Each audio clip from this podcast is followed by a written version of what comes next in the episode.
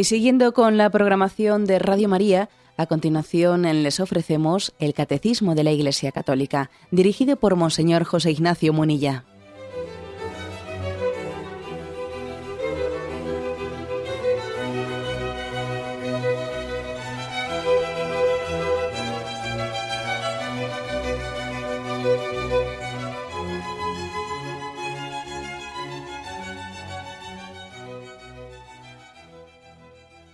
Cordial saludo a todos los oyentes de Radio María.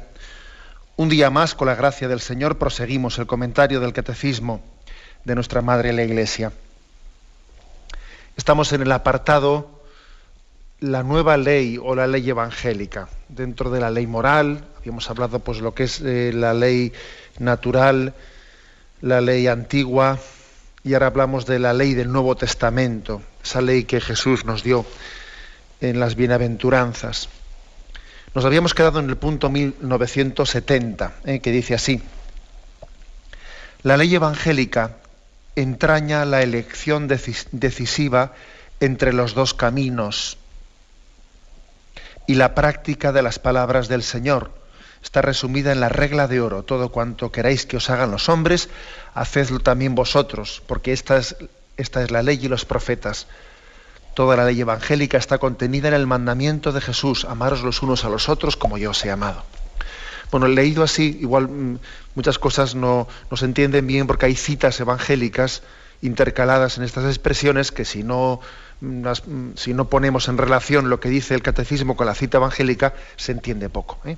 Vamos desmenuzando el contenido de este punto 1970. La primera frase es, la ley evangélica entraña la elección decisiva entre los dos caminos. Eso lo pone así, lo pone entrecomillado, eh, los dos caminos. ¿A qué se refiere con los dos caminos? Bueno, pues eh, aquí eh, cita Mateo 7, Mateo 7, versículo 13 y 14. Entrad por la puerta estrecha, porque ancha es la entrada y espacioso el camino que lleva a la perdición. Y son muchos los que entran por ella. Mas qué estrecha es la entrada y qué angosto el camino que lleva a la vida, y pocos son los que la encuentran. Hay, por lo tanto, dos caminos. La ley evangélica, Jesús en el Nuevo Testamento, nos habla claramente de dos caminos. Desde luego, al Señor nadie le podría acusar de no haber hablado claro. Algunos le dirían que tiene poco marketing, porque nosotros estamos acostumbrados a que para vendernos un producto nos lo pongan muy bonito y nos oculten las dificultades, ¿no?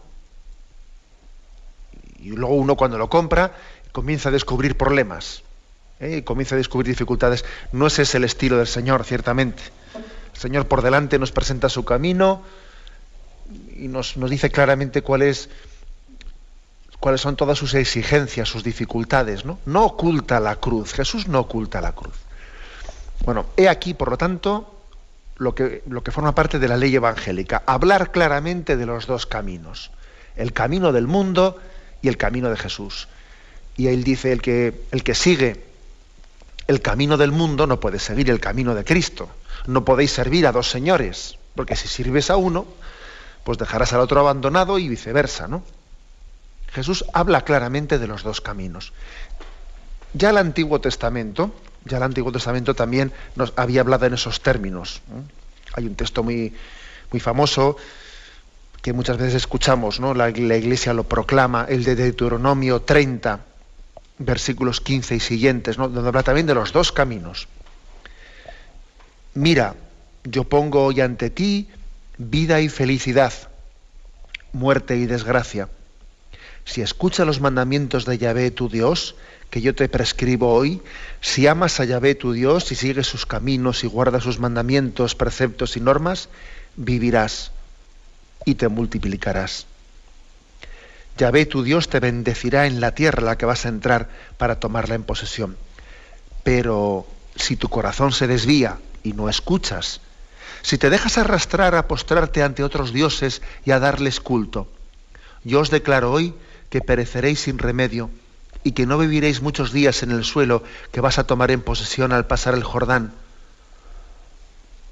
Pongo hoy por testigos contra vosotros al cielo y a la tierra. Te pongo delante vida o muerte, bendición o maldición. Escoge la vida para que vivas tú y tu descendencia, amando a Yahvé tu Dios, escuchando su voz, viviendo unido a Él. Pues en eso está tu vida así como la prolongación de tus días, mientras habites en la tierra que Yahvé juró dar a tus padres, Abraham, Isaac y Jacob. Impresionante ese texto de Deuteronomio, el que dice, mira, yo no te engaño, pongo ante ti, tú, tú tienes claramente establecido el cuál es el camino de Dios y cuál es el camino contrario. Tu conciencia es capaz de percibirlo. Yahvé te revela claramente cuál es su camino. Pongo ante ti la muerte y la vida. Escoge la vida. Escoge la vida. Bueno, pues como veis, el texto del Nuevo Testamento, el de Mateo 7, versículo 13 y 14, que aquí se pone, pues en palma, eh, en palma con esta misma tradición del Antiguo Testamento. Pero yo creo que añade algo más. Porque aquí no se te dice, mira, tienes dos caminos. No se limita, no se limita a advertir ¿no? de que hay que hacer una elección así digamos fríamente, ¿no? Como si fuese equidistante. No, no. Nos advierte de que es más fácil, es más fácil el camino del mal que el camino del bien. Nos advierte que la puerta ancha es más fácil pasar por ella y que el camino de Jesucristo es puerta estrecha y que hay que agacharse para pasar por la puerta estrecha. Hay que encogerse, hay que hacerse niño para entrar en el reino de los cielos. Por eso la diferencia quizás lo que le añade eh, la nueva ley de, de Jesús a este texto que ya estaba en el Antiguo Testamento, lo que le añade es la advertencia, la advertencia de que la cruz, de que abrazar la cruz es necesario para seguir el camino, el camino del bien. No estamos pues ante una elección fría, en el que uno está viendo, pues, eh, bueno, como si fuesen racionalmente pros y contras, ¿no? Voy a ver qué pros y qué contras tengo para elegir un camino y el otro, como si nuestra voluntad ¿eh?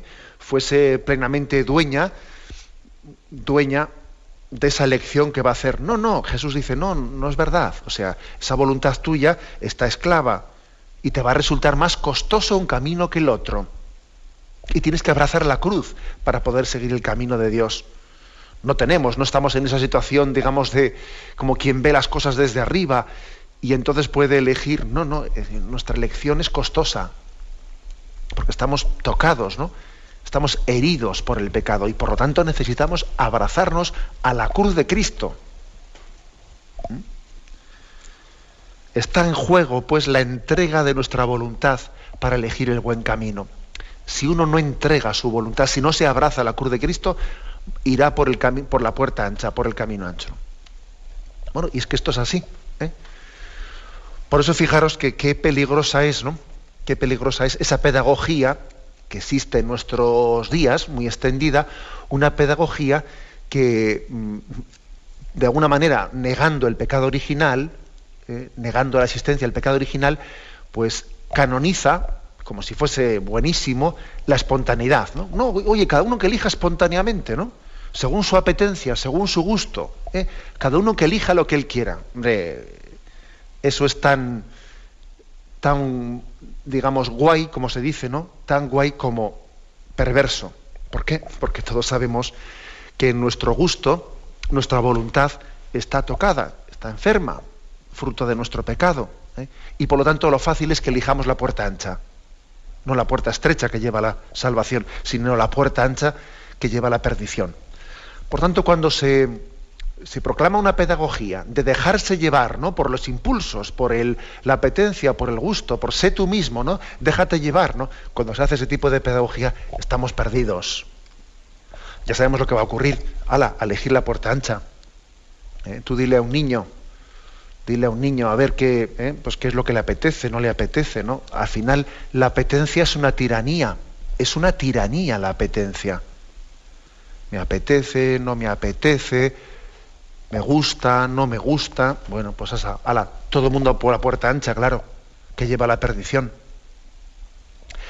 Por eso digamos que Jesús en esta nueva ley nos está advirtiendo algo importante cuando nos dice que una puerta es ancha y la otra puerta es estrecha. Que esto no es elegir así, digamos, asépticamente. No, no, esta, elección no es aséptica.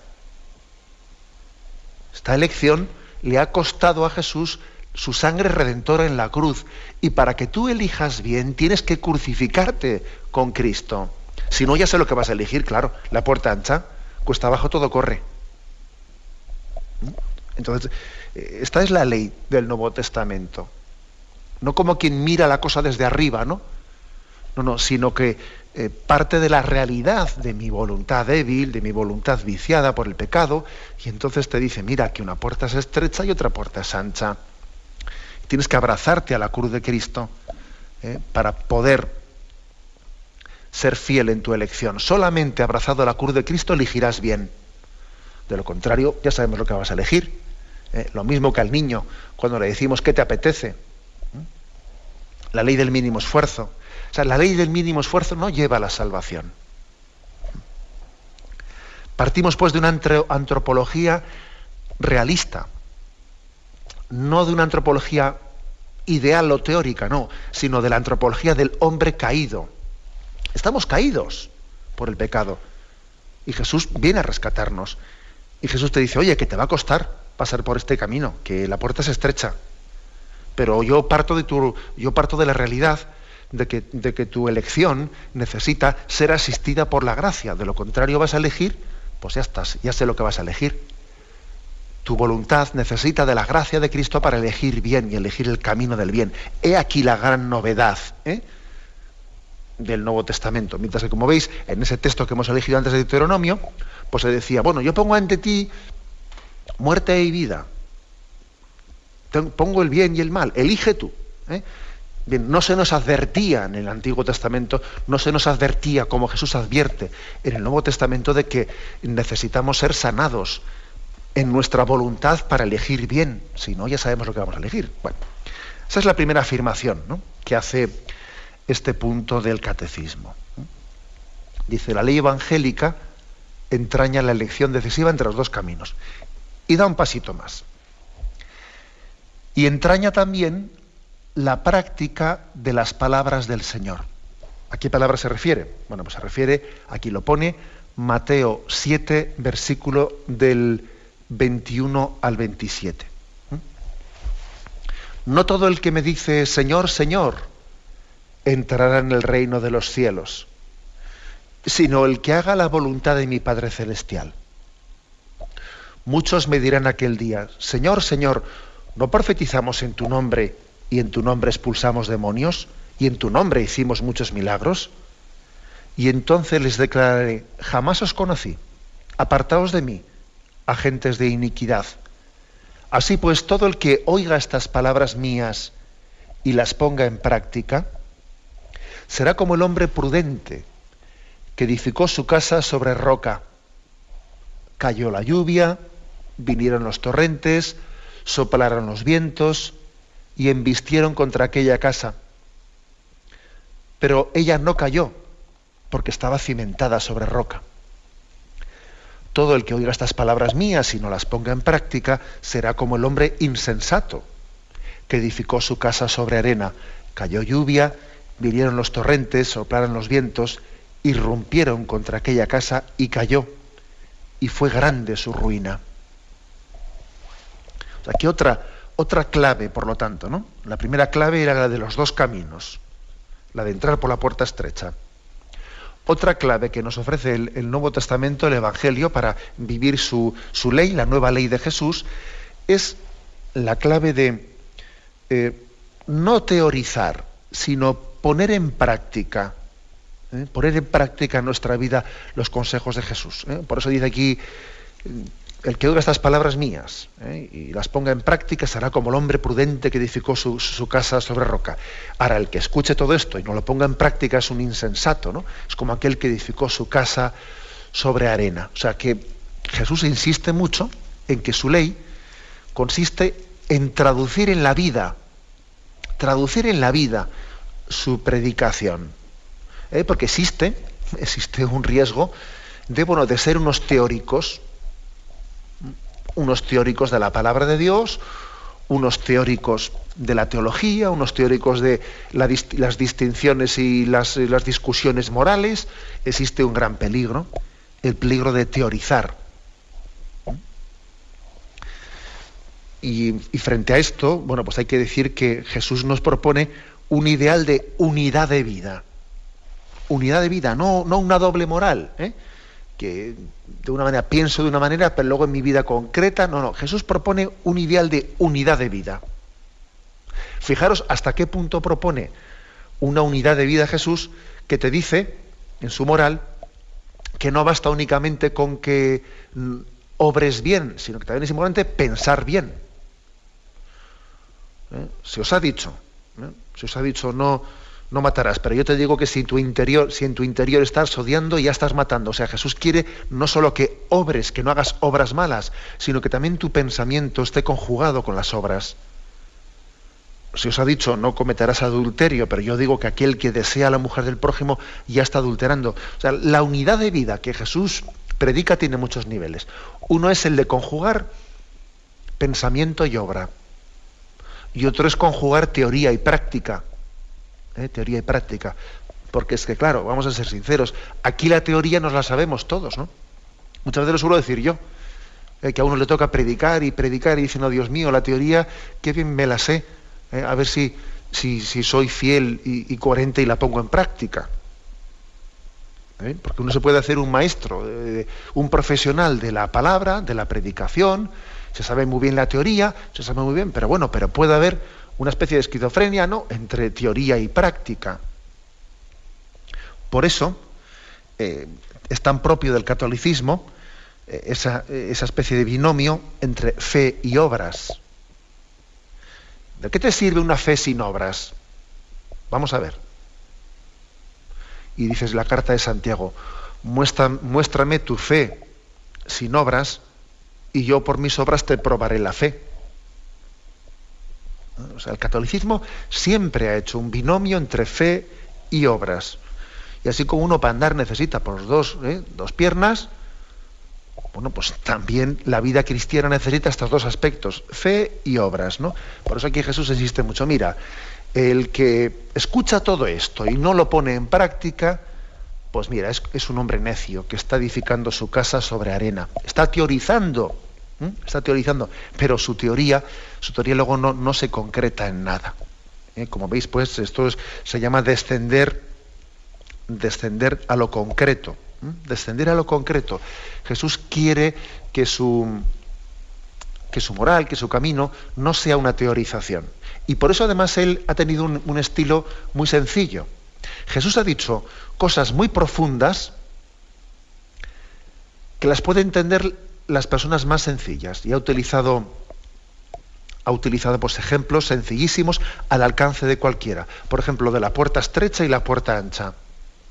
Y tantas parábolas en las que Jesús toma imágenes pues, del mundo eh, pastoril o del mundo rural que son perfectamente entendibles por todo el mundo.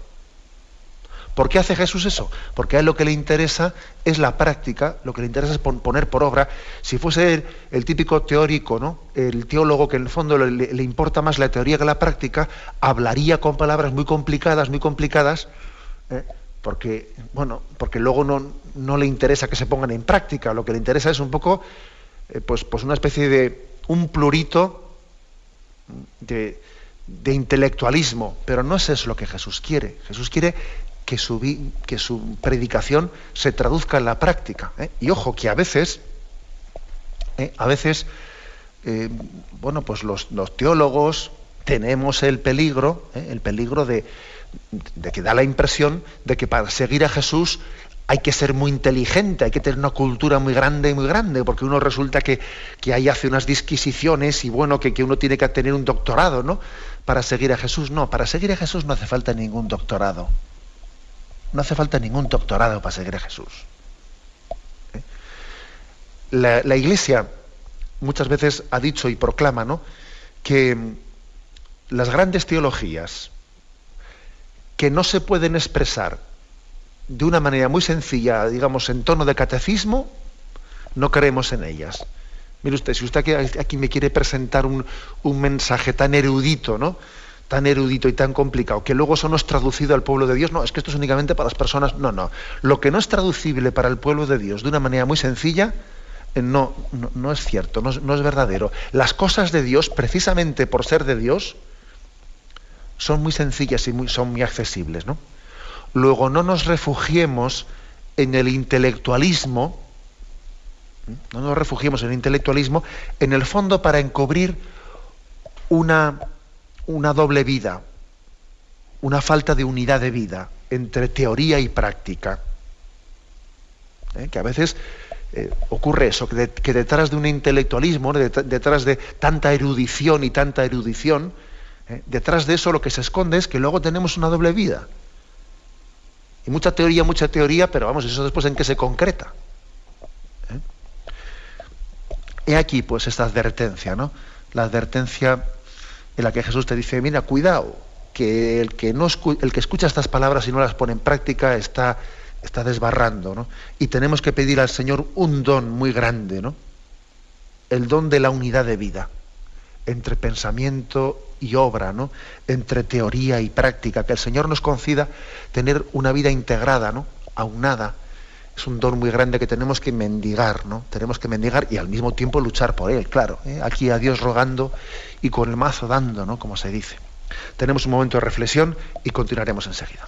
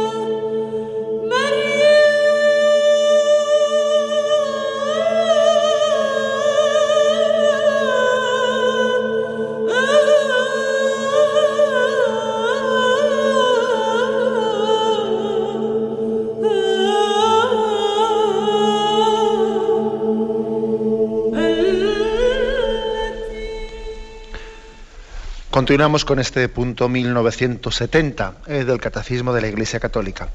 En él habíamos explicado en eh, la intervención anterior pues, que la ley evangélica, la ley del Nuevo Testamento, está entraña, eh, entraña esa elección decisiva entre los dos caminos, el de la puerta estrecha y el de la puerta ancha, y que entraña también la puesta en práctica de las palabras del Señor.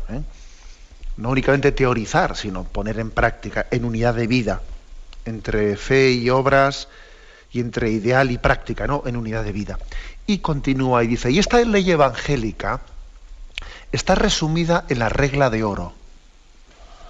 Y aquí ahora nos ponen, eh, nos ofrecen el texto de Mateo 7:12.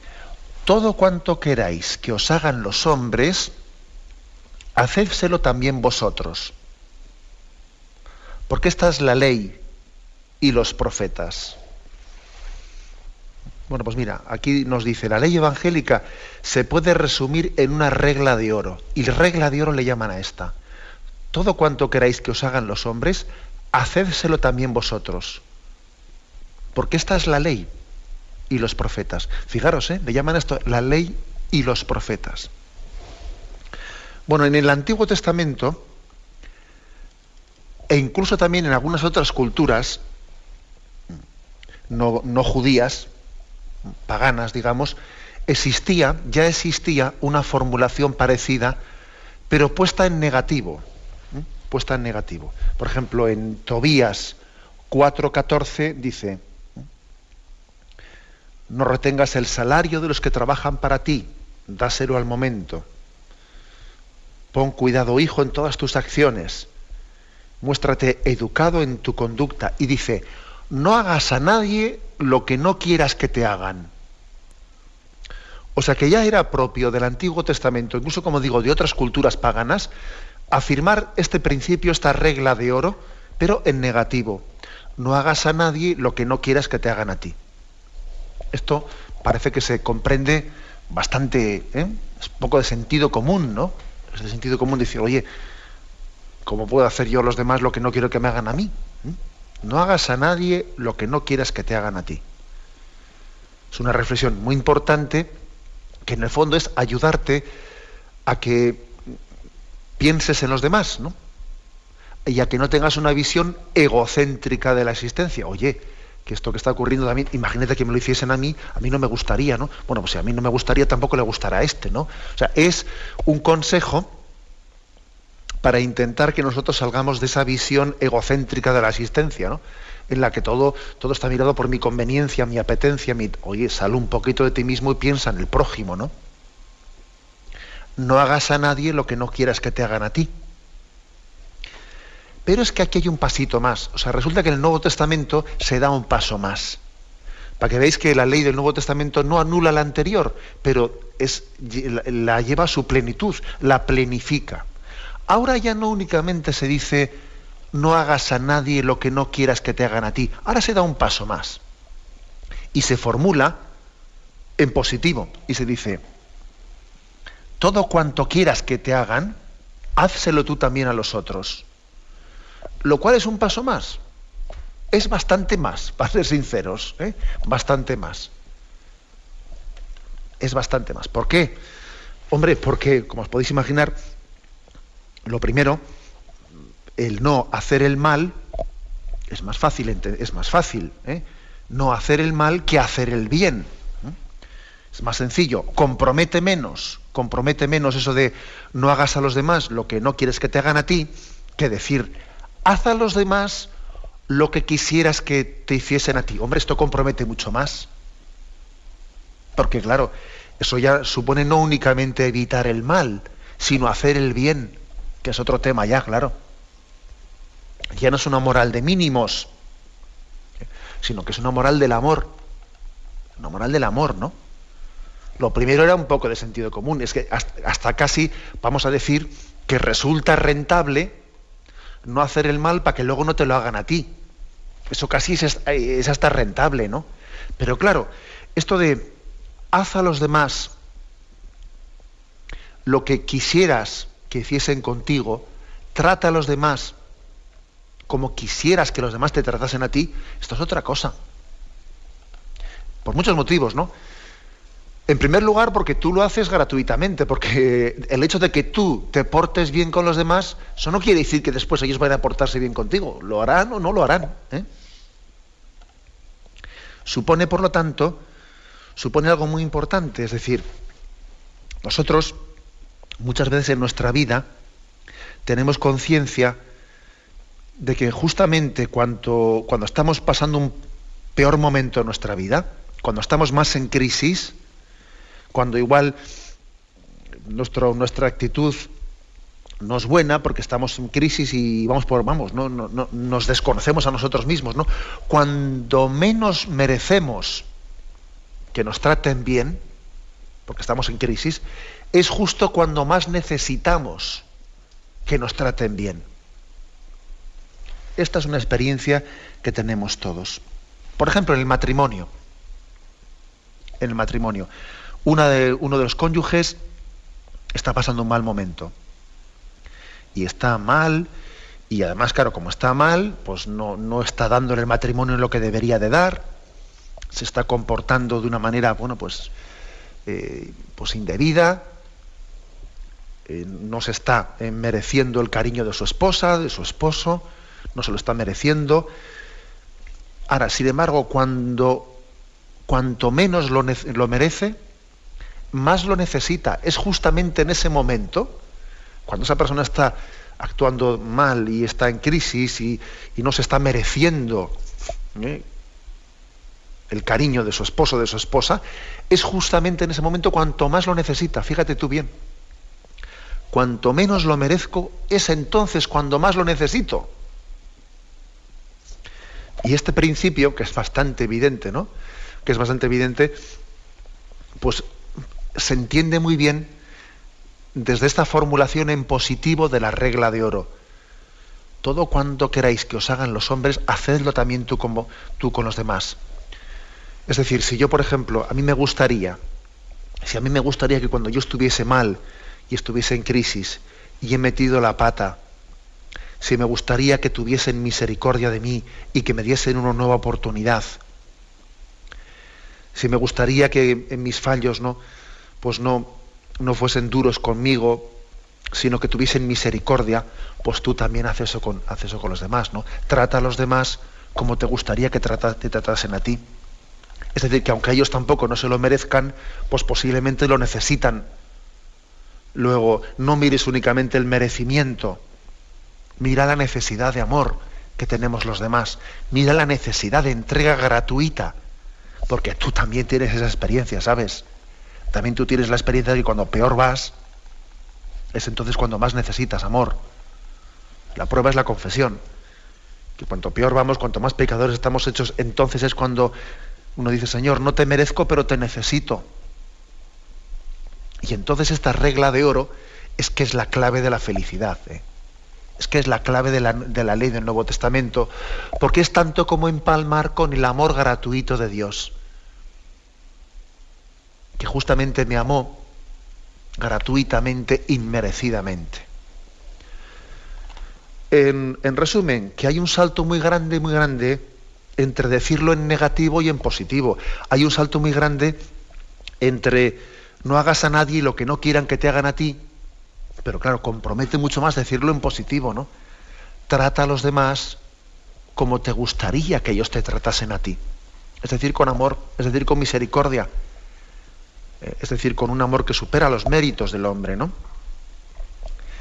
Por eso, el texto paralelo,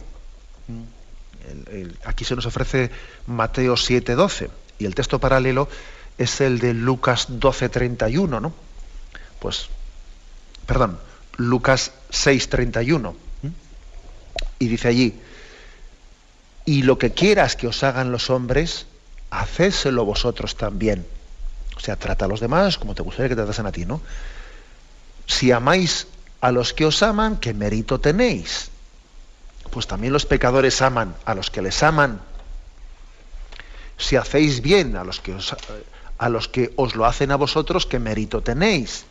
También los pecadores hacen otro tanto. O sea, aquí fijaros, están como dando una explicación a esa regla de oro. Tú trata a los demás como te gustaría que ellos te tratasen a ti.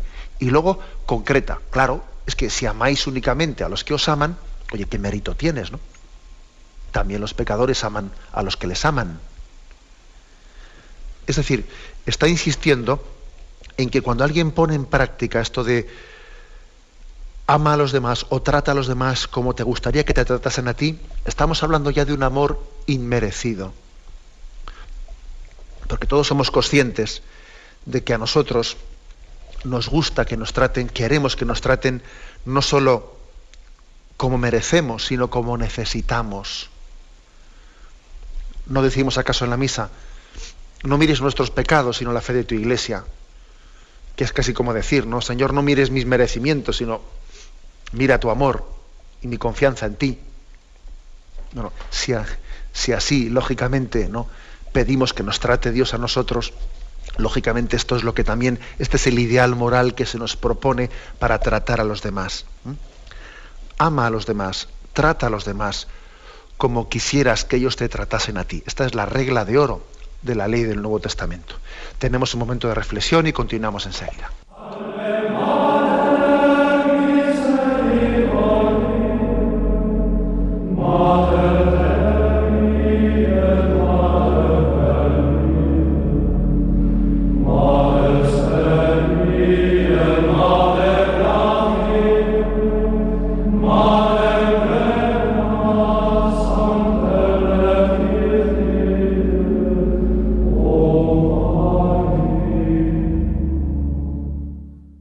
Continuamos en la explicación del punto 1970, un punto que nos dice cómo es la nueva ley, la ley evangélica, la ley de Jesucristo, la que Él nos predicó en el Sermón de la Montaña.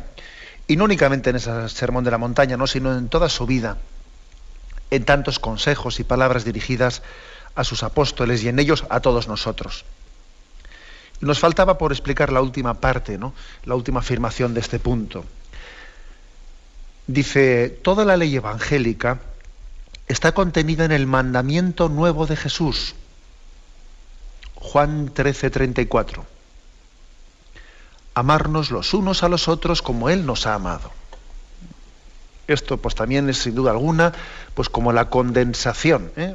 Está ahí condensado pues todo lo que es la ley del Nuevo Testamento. Lucas, perdón, Juan 13, 34. Hijos míos, ya poco tiempo voy a estar con vosotros. Estamos hablando del discurso después de la última cena. ¿eh? Poco tiempo voy a estar con vosotros. Vosotros me buscaréis. Y lo mismo que les dije a los judíos, que a donde yo voy, vosotros no podéis venir. Os digo también ahora a vosotros, os doy un mandamiento nuevo, que os améis los unos a los otros, como yo os he amado. En esto conocerán todos que sois mis discípulos, si os tenéis amor los unos a los otros. El contexto es de máxima solemnidad, ¿eh? es el contexto de la despedida después de la última cena. Jesús ha anunciado su pasión, es más, la, ha adelantado sacramentalmente, ¿no? Al entregar el pan, al, al celebrar la primera Eucaristía como entrega de su cuerpo y de su sangre por la redención de nuestros pecados. Y en este contexto de máxima solemnidad, Jesús da su último testamento. ¿eh? Como cuando alguien reúne, reúne en torno, así como cuando alguien moribundo, eh, en el lecho, en su lecho de agonía, reúne a sus hijos en torno a él y les da los últimos consejos. Él les da los últimos consejos. Es pues como el testamento de Jesucristo su máximo testamento, la palabra máxima que tenía que decirnos en ese momento de despedida. Os doy un mandamiento nuevo, que os améis unos a otros como yo os he amado. Bueno, la primera consideración que hay que hacer es, bueno, uno dice, pues bueno, nuevo el mandamiento, pero bueno, no es verdad que en el Antiguo Testamento ya se nos había dicho también eso de que nos amásemos los unos a los otros. Por ejemplo, en Levítico 19, 18. No te vengarás ni guardarás rencor en, eh, contra los hijos de tu pueblo. Amarás a tu prójimo como a ti mismo. Yo ya ve. Además, fijaros qué solemnidad. Amarás a tu prójimo como a ti mismo. Yo ya ve. Te lo dice Dios. Pero sin duda alguna hay una diferencia con el Nuevo Testamento. Y por eso se puede llamar nuevo el mandamiento. Aquí ya no se nos dice amarás a tu prójimo como a ti mismo, que también eso Jesús lo asume plenamente en el Nuevo Testamento y lo afirma. Aquí se nos dice algo más, no solo como a ti mismo, sino como yo os he amado, que es otra cosa. Es otra cosa. Muy importante, por cierto. Importantísima, diría yo. Porque es que uno de los problemas, uno de los causas y de los motivos por los que en esta cultura actual nuestra, ¿no? no amamos al prójimo como debiéramos de amarle, es porque no nos queremos a nosotros mismos. Y claro, si tú no te quieres bien a ti mismo, ¿cómo vas a amar bien al prójimo? Es así, ¿eh? es así. Cuando una persona no se quiere bien a sí misma y se autodestruye, se mete en las drogas, ¿no? Y, se mete pues, en muchos callejones que son de, vamos, de, de perder dignidad, ¿no? De perder dignidad. Cuando uno pues, está encarnando a ese hijo que marchó de la casa del padre y vivió perdidamente y demostró de esa manera que no se quería a sí mismo, ¿no? Cuando el hombre se autodestruye, ¿cómo va a querer al prójimo si no se quiere a sí mismo? Claro. Un día, pues eh, hoy en día vemos tantas cosas que, nos, que nos, nos, dejan perplejo, ¿no? Vamos a ver, por ejemplo, ¿cómo es posible la violencia doméstica? ¿Cómo es posible que un marido ejerza la violencia contra su mujer. Entre otras cosas, a ese extremo no se puede llegar sino porque esa persona, en el fondo, no se quiere a sí misma.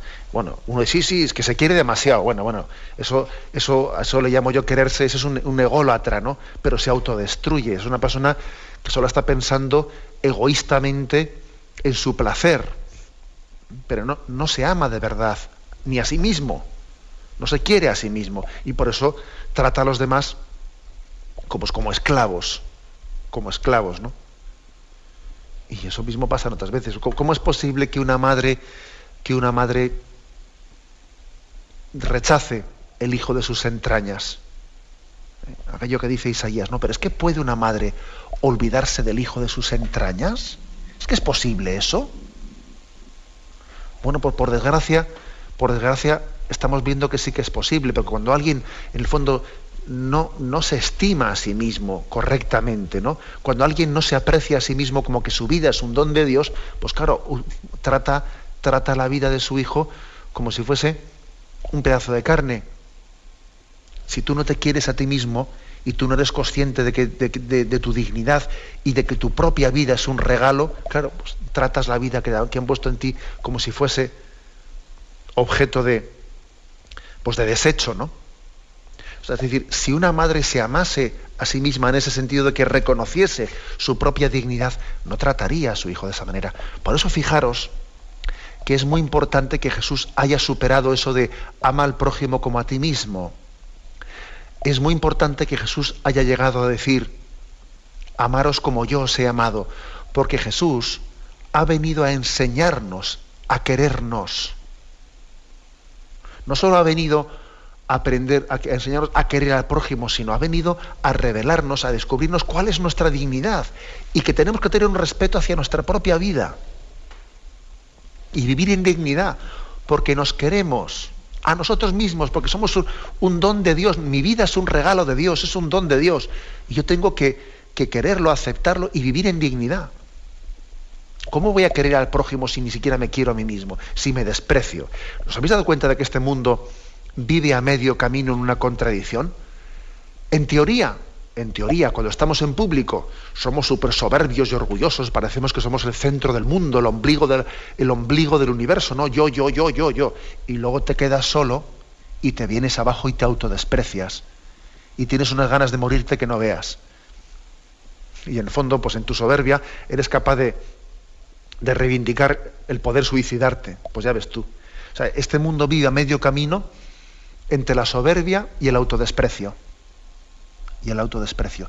Y Jesús, por lo tanto, viene a revelarnos el querernos, el querernos bien a nosotros mismos, el tener el aprecio del don de Dios en nuestra vida. Por eso es muy importante que Jesús nos haya, nos haya enseñado eso de amarás al prójimo Amaros unos a otros como yo os he amado. Jesús nos enseña a querernos. El modelo, el modelo del amor al prójimo es el de Jesús. Y Jesús entregó su vida incondicionalmente por nosotros. Jesús entregó su vida más allá de nuestros merecimientos. Entregó su vida por amor. ¿Qué dignidad tendrá mi hermano? Que Cristo entregó su vida por él. Oye, a mí me cuesta quererle Humanamente hablando, igual tengo dificultades de querer a mi prójimo, pero es que Jesús ha entregado su vida por él, al igual que la ha entregado por mí. Si Jesús le ha amado de esta manera, ¿Cómo yo no voy a amarle? es decir, mi referente para amar al prójimo es el amor de Dios a él. Entonces, claro, eso, eso purifica, eso sana de raíz ¿no? nuestra, nuestra dificultad de amar al prójimo, porque como yo no me quiero a mí mismo, no sé amar a los demás. Si yo en el fondo me autodesprecio, ¿cómo voy a tratar bien a los demás? ¿Eh? Dice el refrán que el que no está en paz consigo mismo está en guerra con todos los que le rodean. Que en el fondo es decir lo mismo. ¿eh? El que no se quiere a sí mismo no puede querer a los demás. El que no está en paz consigo mismo está a la greña, a la greña con todo el mundo. Claro, porque no se quiere a sí mismo. Pues aquí viene Jesús ahora a enseñarnos a querernos. Y nos dice, amaros unos a otros como yo os he amado. Este es el modelo. Y por eso ese texto de Isaías que he referido, cuando dice, ¿es que puede una madre olvidarse del hijo de sus entrañas? Y luego dice, aunque eso llegase a ocurrir, yo nunca me olvidaré de ti. Luego mira, el referente de nuestro amor al prójimo es el amor de, de Dios a nosotros. Yo nunca me olvidaré de ti. Dios nunca se olvida de nosotros. Aunque yo me olvide, aunque a mí me cueste querer porque no me quiero, Dios sí te quiere incondicionalmente. Y eres hijo deseado de Dios. Dios te ha amado incondicionalmente, ¿no?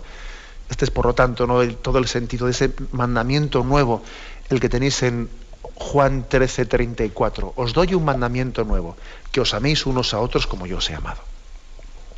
Bien, hemos explicado hoy, pues, como veis, el punto 1970, ¿eh? dentro de este apartado de la nueva ley o ley evangélica. Continuaremos, Dios mediante, todavía, pues con los puntos a partir de 1971, continuaremos en este mismo apartado.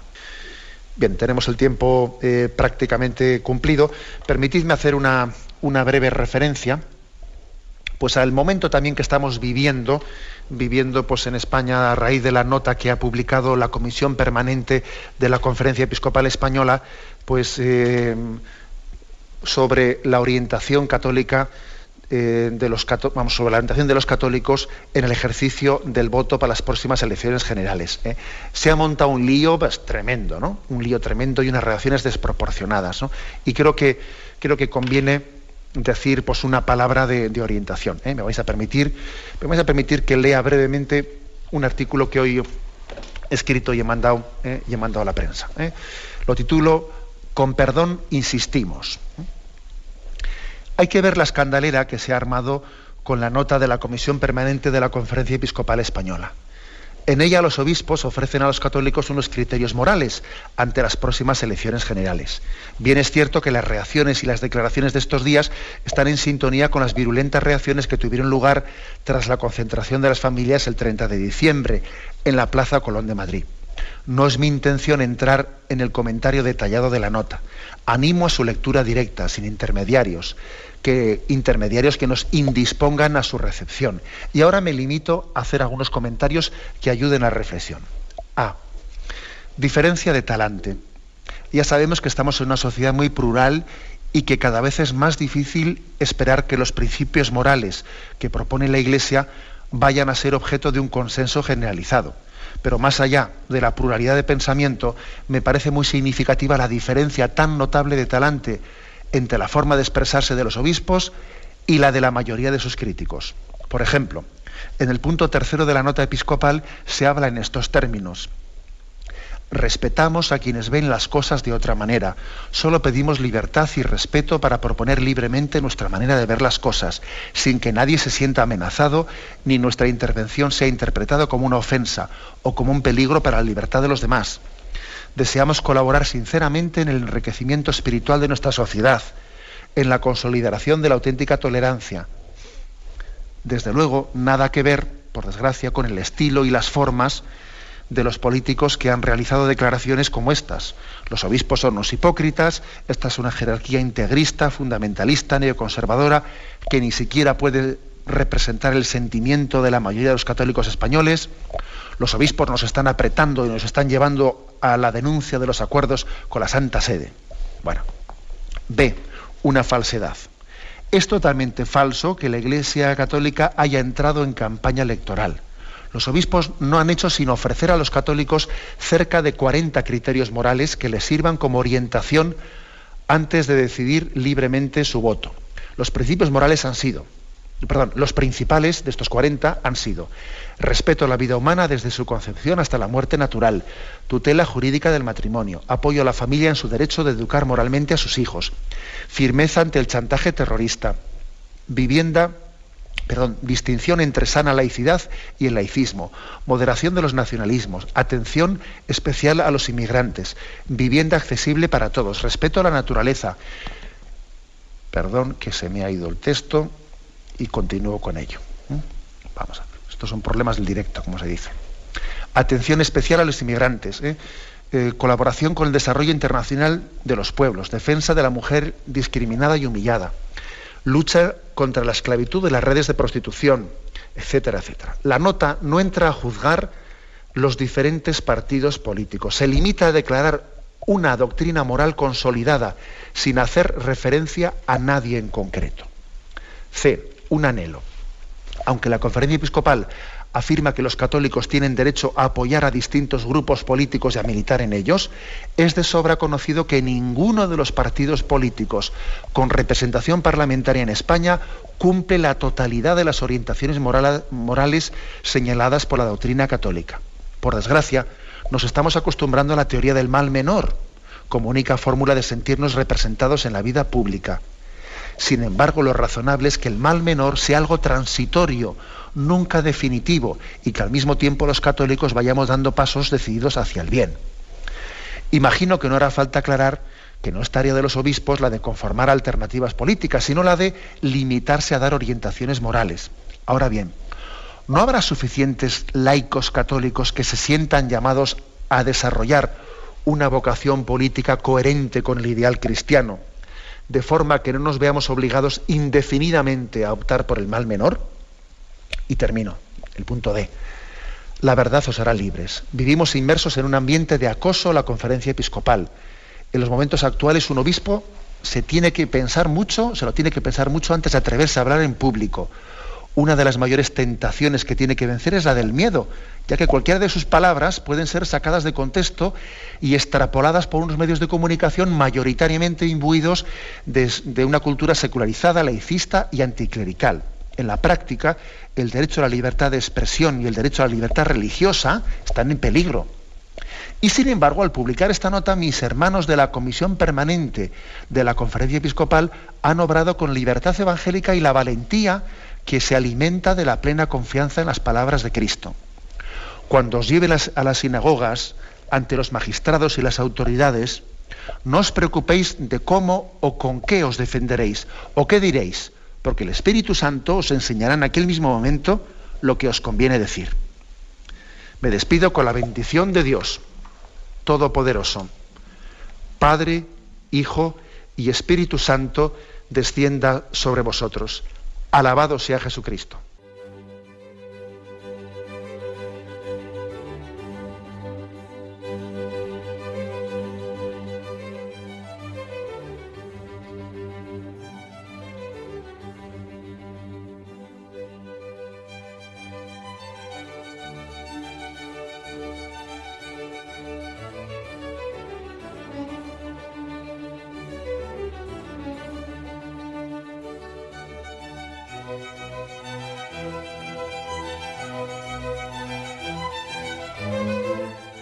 Han podido escuchar en Radio María el Catecismo de la Iglesia Católica, dirigido por Monseñor José Ignacio Munilla.